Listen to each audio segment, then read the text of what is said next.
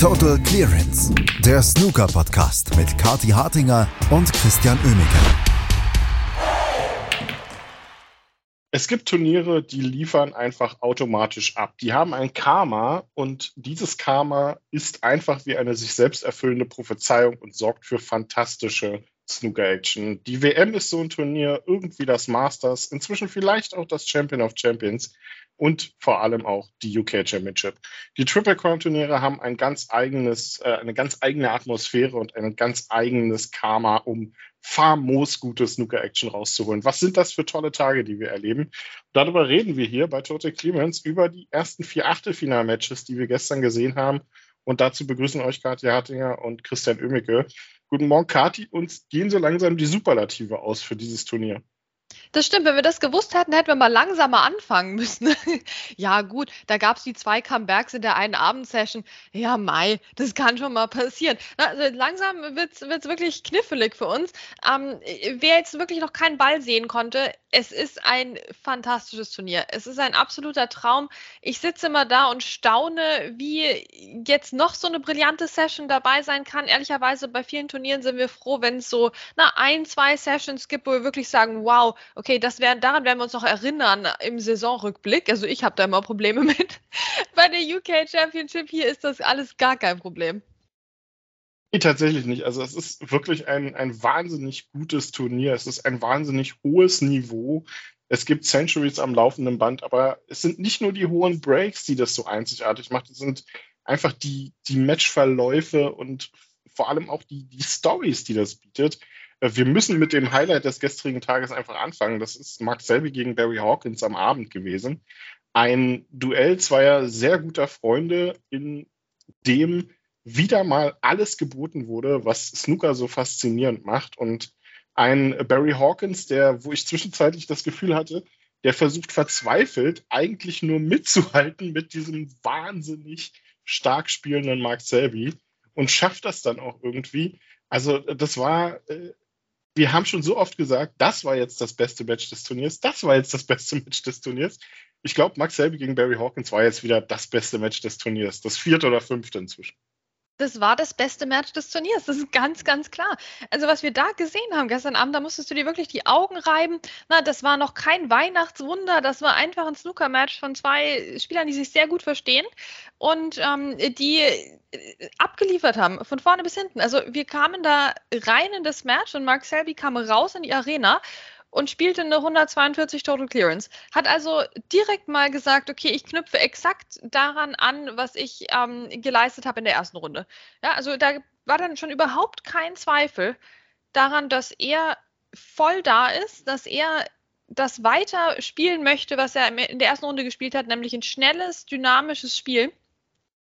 Und so war dann dieser erste Frame schon mal ein absoluter Leckerbissen. Also es war so schön anzuschauen. Ich weiß nicht, also immer diese Leute, die sagen, ne, Mark Selby langweilig und so ein Grinder und so. Also haben die schon mal einen Century Break gesehen von Mark Selby? Ich finde, das hat so viel Esprit, so viel Charme und das haben wir direkt im ersten Frame mal wieder gesehen. Aber dann blieb es eigentlich so unterhaltsam. Der zweite Frame, auch den hat Mark Selby dominiert mit einer 52. Auch das war extrem sehenswert.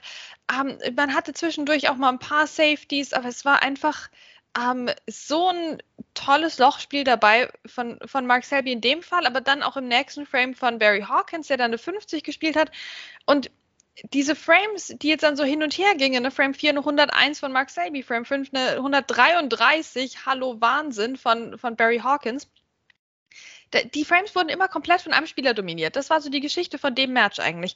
Na, wenn, bis auf den Entscheidungsframe, der dann noch kommen sollte, hat eigentlich keiner mehr als was neun Punkte geholt in einem Frame, den er verloren hat. Das war dann immer eine klare Angelegenheit. Auch wenn mehrere Breaks benötigt wurden oder mehrere Chancen. Das war immer der Frame, der ganz klar schon so mit, mit Laser auf den Tisch geschrieben hatte, den Namen desjenigen, der den gewinnen würde. Super interessant. Da haben die mal wieder, weißt du, so 50 Punkte vorgelegt ähm, und dann mussten sie aber nochmal ran aber es war ganz klar, der Frame, der geht an Person XY. Das wurde ein super munterer Schlagabtausch dann. Und Mark Selby spielte dieses intergalaktische Snooker. Und Barry Hawkins, ja, ich hatte auch das Gefühl, der will einfach nur dranbleiben. Aber dabei blieb der mehr als dran. Also der, der hielt mit. Der, Mark Selby war so der mit dem absoluten Ausrufezeichen und Barry Hawkins hielt irgendwie mit. Also ich habe das gar nicht verstanden, wie, wie das geht, wie das geht. Und dann plötzlich dachte ich mir, meine Güte, der Mark Selby, der könnte dieses Match tatsächlich noch verlieren. Aber was würde das denn heißen? Was würde das denn heißen, wenn du so spielst wie Mark Selby in dem Match und dann verlierst du? Also äh, ich habe dann zwischendurch auch die Welt nicht mehr verstanden. Das war tatsächlich irgendwie sehr merkwürdig, weil Barry Hawkins ja wirklich richtig gut gespielt hat. Also der hatte 95% Locherfolg oder irgendwas, was äh, zu dem Zeitpunkt bedeutete, er liegt 2 zu 4 hinten. Logischerweise. Ja, gegen, wo sind gegen wir? Einen, ja, gegen einen Mark Selby, der einfach bärenstark war. Also das, das war schon kurios. Ähm, deswegen ist Mithalten hier eigentlich ein bisschen übertrieben gesagt, aber so hat sich's angefühlt. Und ja, es ging dann richtig, wie es eigentlich sein musste und durfte, in einen Decider. Ähm, aber erstmal müssen wir auch noch darüber reden, dass äh, äh, Mark Selby dann auch wieder eine, für eine sehr witzige Szene gesorgt hat mit, ähm, mit Marcel. Das stimmt, das stimmt. Ähm, wir erinnern uns ja an, an das Re-Rack ne? ähm, zwischen Murphy und Wafai, das faulste Re-Rack in der Geschichte. Ähm, und äh, jetzt sind natürlich die Re-Rack-Witze wieder ein bisschen abgeebbt. Und es gab auch keins, aber Mark Selby hat ähm, in, in einem Frame, wo er schon entscheidend zurücklag und es dann aber so ein bisschen ne, so Safety-lastig wurde, hat er sofort natürlich das Re-Rack vorgeschlagen.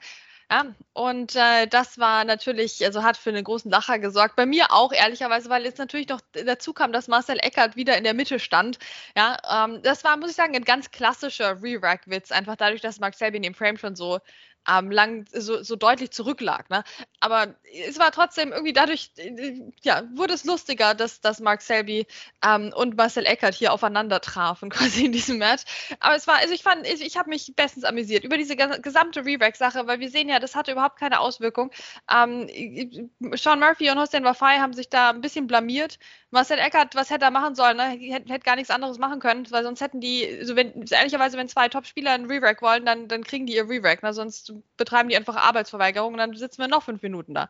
Also in dem Sinne, Marcel hat ja die ganze Zeit alles richtig gemacht, deswegen konnten, konnten wir das und konnte er das mit Humor sehen, auch gestern mit Mark Selby. Also Re-Rack, Witz, Klassiker, richtig gut platziert mit gewisser Situationskomik. Auch ein Highlight des Matches. Danke, Mark Selby. Ja, absolut. Also ähm, Mark Selby so ohnehin ja eine der witzigsten Personen, die es so gibt auf der Tour. Ähm, dann kam der Decider und der war dann eigentlich das, das komplette Gegenteil vom Match, äh, was wir bis dahin gesehen haben. Die zehn Frames waren dann komplett hinfällig und äh, auf einmal stand es dann äh, 57 zu 57 in diesem Frame und es ging auf Blau. Und Wahnsinn, was war das bitte für eine blaue, die Mark Selby da in die Tasche geballert hat? Ja, ich weiß auch nicht. Also, dass er die überhaupt getroffen hat. Ne? Also, da, da lag weiß ganz nah an, an schwarz, ganz nah an der Bande und blau lag Richtung, Richtung Tasche am anderen Ende vom Tisch, aber halt jetzt auch nicht ähm, mit, mit Einladung lag das da. Ja, und Mark Selby beendete dadurch eigentlich das Match so, wie er es angefangen hat, mit fantastischen, mit einem fantastischen Ball und blau fiel. Und es war kein Flug, ne? Das war einfach richtig gut gelocht von Mark Selby. Also wir erkennen auch einen Mark Selby, der hätte das gar nicht versucht, ne? Ähm, und jetzt haben wir einen Mark Selby, der das gelocht hat. Das war schon sehr, sehr beeindruckend. Und so hat er sich tatsächlich diesen Entscheidungsframe geholt mit 68 zu 57 am Schluss auf Pink. Es war ein Spektakel. Es ist äh, schön, dass wir diesen Entscheidungsframe auch noch bekommen haben, weil das war, wie gesagt, der einzige knappe Frame in dem gesamten Match. Ähm, ich äh, weiß nicht, wie ich, ob ich die Snooker-Welt noch verstanden hätte, wenn, wenn Mark Selby verloren hätte in diesem Match mit der Leistung. Aber gleichzeitig gucke ich jetzt auf die Leistung von Barry Hawkins und frage mich, wie, der, wie das sein kann, dass der jetzt ein Zweitrunden-Match bei der UK Championship verloren hat. Also wirklich ein, ein skurril krass gutes Match, wo man sich echt gar nicht vorstellen kann, dass man Snooker auf dem Niveau betreiben kann. Ja, absolut. Also wirklich fantastisches äh, Duell, was sich die beiden da gestern geliefert haben. Und das macht mich jetzt schon irgendwie, äh, in, versetzt mich jetzt schon in Vorfreude auf das Viertelfinale. Denn nächster Gegner für Max Selby wird Judd Trump sein und damit der nächste Spieler der Saison, wenn man so möchte, und vor allem auch der nächste, der richtig gut unterwegs ist. Hier im gesamten Turnierverlauf bisher gerade mal einen Frame abgegeben hat und äh, wir würden ja irgendwie gebührend über die Leistung von Judd Trump reden, der gestern ja Jamie Jones mit 6 zu 0 aus der Arena gepfeffert hat. Aber irgendwie schaffen die es ja dann in der nächsten Session immer dafür, äh, immer da, damit, dafür zu sorgen, dass die Session, die davor war, total langweilig wirkt. Ja, das stimmt. Was war da eigentlich los? Ja, gut. Also über das andere Match brauchen wir gar nicht reden in der Session. Deswegen bleiben wir lieber bei Judd Trump. Ich werde das jetzt ausweiten, Christian, dass unsere gesamte Sendezeit jetzt für dieses 6 zu 0 von Judd Trump drauf geht. Ähm, Judd Trump machte so ein bisschen den Mark Selby light und fing das Match an mit einem Century Break, glatt 100. Um, ähm, und es macht Spaß. Also ich sage das jede Sendung und ich sage das jede Sendung gerne. Es macht Spaß, Judd Trump bei hohen Breaks zuzusehen. 100 für ihn jetzt gar nicht so hoch. Um, ähm, und so lag er 1-0 in Führung. Dann kam der zweite Frame, der war knapper. Auch der ging an Judd Trump. Und dann kamen ehrlicherweise zwei, ja, also eine 59 und eine 51 von Judd Trump. Also da gab es einfach bei Selby Hawkins mehr zu sehen. Ne? Und vor allem gab es da natürlich mehr Gegenwehr von Barry Hawkins. Also Jamie Jones, ja, der kann super viel. Der kann Maximum Breaks spielen, der kann super schön flüssig Snooker spielen. Das hat er jetzt gestern wirklich nicht gemacht eigentlich. Anders als auch im Selby Hawkins Match ähm, hatte er eigentlich in den meisten Frames auch gute Chancen und hat substanziell viele Punkte geholt, aber konnte nie irgendwas durchziehen. Also Jamie Jones ging hier wirklich zu null raus, weil er keine Chance auch nur ansatzweise durchziehen konnte. Ähm, und Ja Trump war dann einfach in den entscheidenden Momenten gut genug da, Ne? Also wir haben auch ein paar tolle Bälle gesehen von dem, so ist jetzt nicht. Aber es fiel wirklich dann ab im Vergleich zu dem, was am Abend uns erwartet hat. Ne? Man könnte jetzt natürlich auch sagen, okay, Mark Selby gegen Judd Trump. Der Mark Selby musste hier einen Entscheidungsframe, der Judd Trump hat zu null gewonnen. Ähm, hat also insgesamt jetzt weniger Frames abgegeben als der Mark Selby. Trotzdem, ja, also da hatte es der Mark doch mit einem stärkeren Gegner zu tun und ähm, auch mit ja, einer noch besseren Leistung tatsächlich, als es jetzt der Judd Trump gezeigt hat. Das klingt irgendwie gerade alles so, als hätte Judd Trump eigentlich miserabel gespielt und äh, steht hier nur im Viertelfinale, weil Jamie Jones so schlecht war. Aber es ist tatsächlich sehr kurios. Also gestern Nachmittag hätte ich noch gesagt, ja, hier absolut Top-Leistung von Judd Trump, auch wenn äh, die ganz hohen Breaks nicht fallen wollen. Aber ja, es ist dann sehr kurios, wie die nächste Session, die davor dann einfach immer komplett zerstört. Ja, Trump also weiter sehr gut unterwegs, trifft jetzt, wie gesagt, auf Mark Selby morgen im Viertelfinale. Das andere Viertelfinale, was bereits feststeht, bestreiten Ding Junhui und Mark Williams. Ding Junhui schlug gestern Nachmittag im, ja, vielleicht besten Match dieses Turniers, haha, bis zum Abend zumindest, Tom Ford mit 6 zu 3. Auch das war ein unheimlich gutes Match ähm, vor allem was die beiden da vor dem Mid-Session-Interval abgeliefert haben. Und es war ja das direkte Duell um den 16. Platz ähm, in der Weltrangliste, also um einen Platz beim Masters. Am Ende setzt sich Ding Junhui mit 6 zu 3 durch. Man kann sagen, Ding Junhui und die UK Championship, das, das passt einfach. Ja, das kann man sagen, muss man aber nicht. Das hast du jetzt ja gesagt. Ähm, so. Ich sag mal, dass, dass ähm, es losging mit einer 126 von Ding Junhui, dann kam noch 110 von Ding Junhui. Also zwei Century Breaks zum Start und ja, da kann man das sagen, was du gerade gesagt hast. Und wir wissen ja alle, dass Ding Junhui im Finale stehen wird.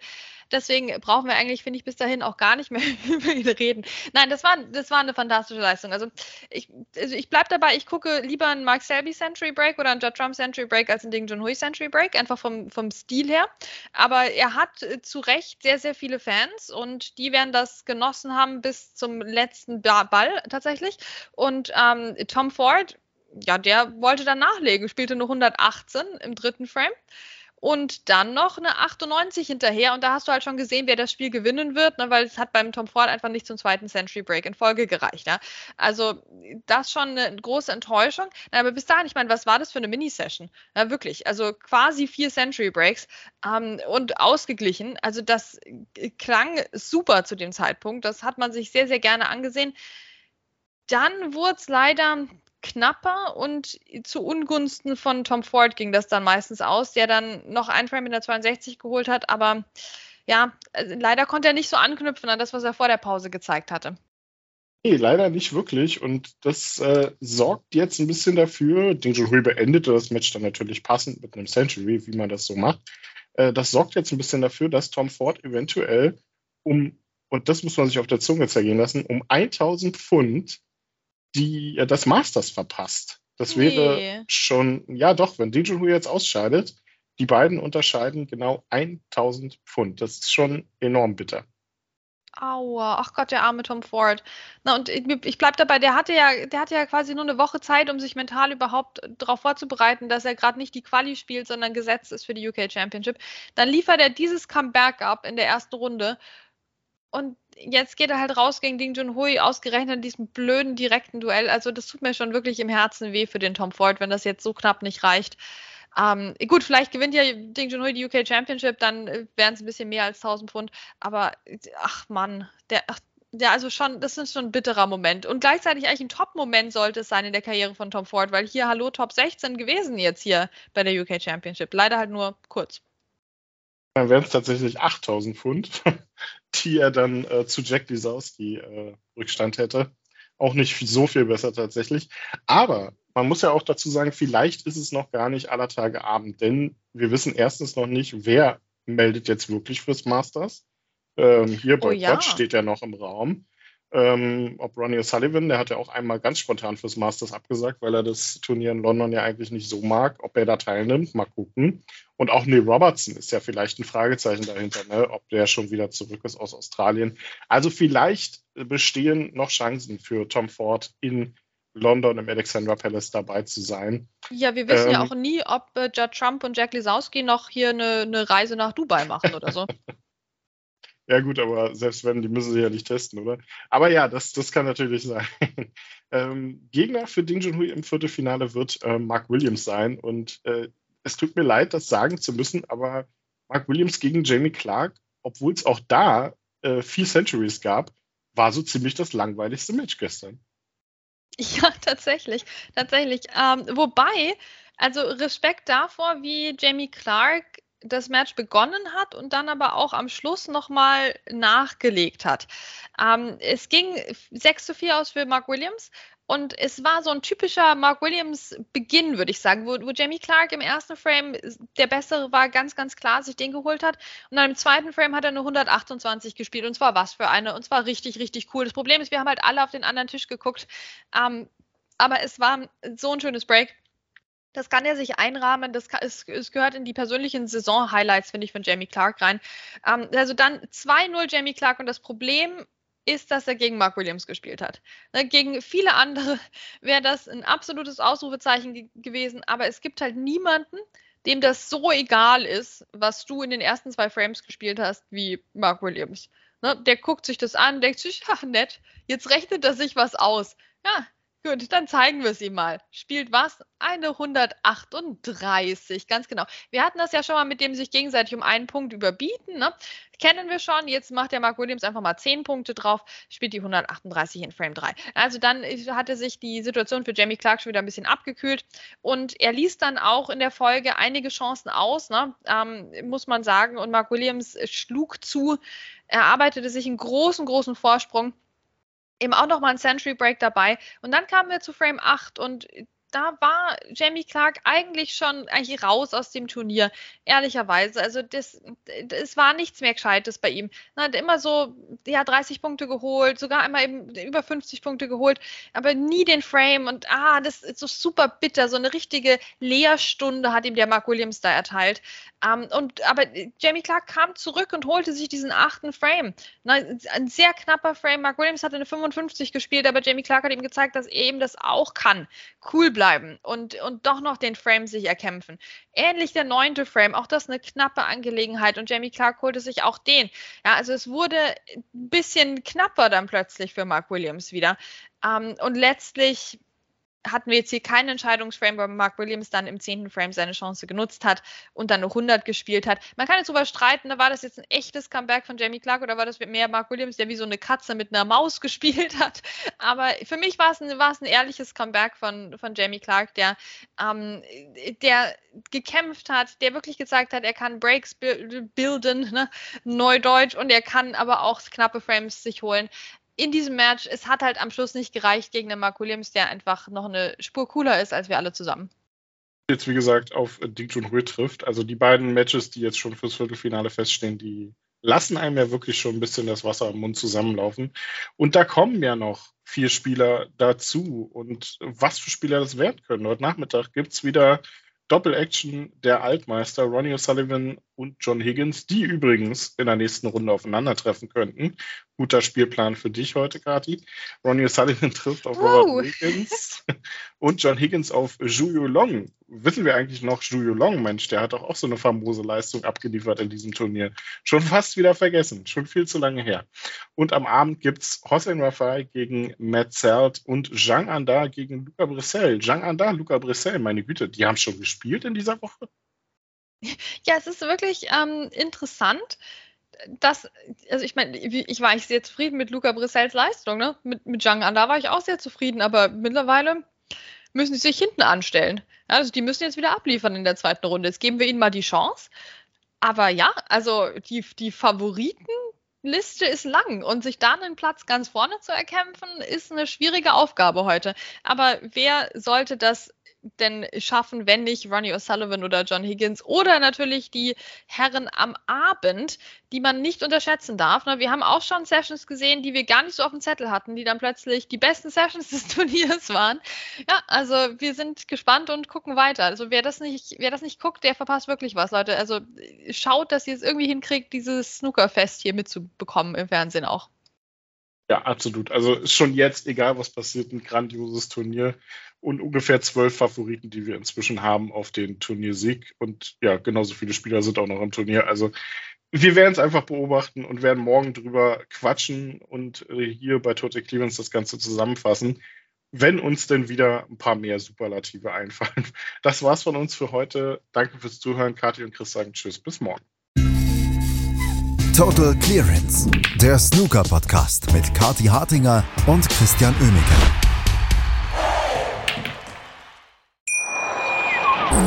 Wie baut man eine harmonische Beziehung zu seinem Hund auf? Puh, gar nicht so leicht. Und deshalb frage ich nach, wie es anderen Hundeeltern gelingt, beziehungsweise wie die daran arbeiten.